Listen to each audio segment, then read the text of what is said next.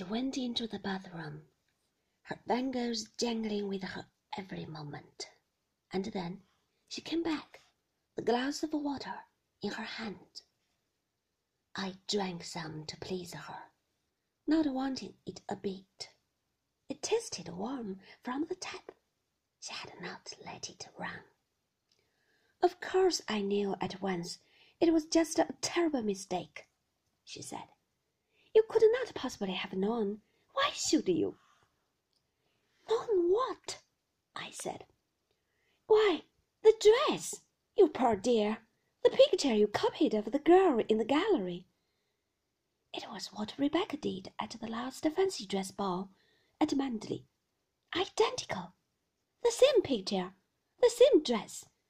You stood there on the stairs, and for one ghastly moment I thought.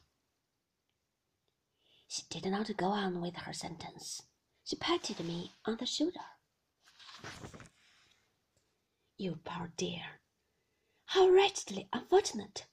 How were you to know? I ought to have known, I said stupidly, staring at her, too stunned to understand. I ought to have known. Nonsense. How could you know? It was not the sort of thing that could possibly enter any of our heads. Only, it was such a shock, you see. We none of us expected it, and Maxim.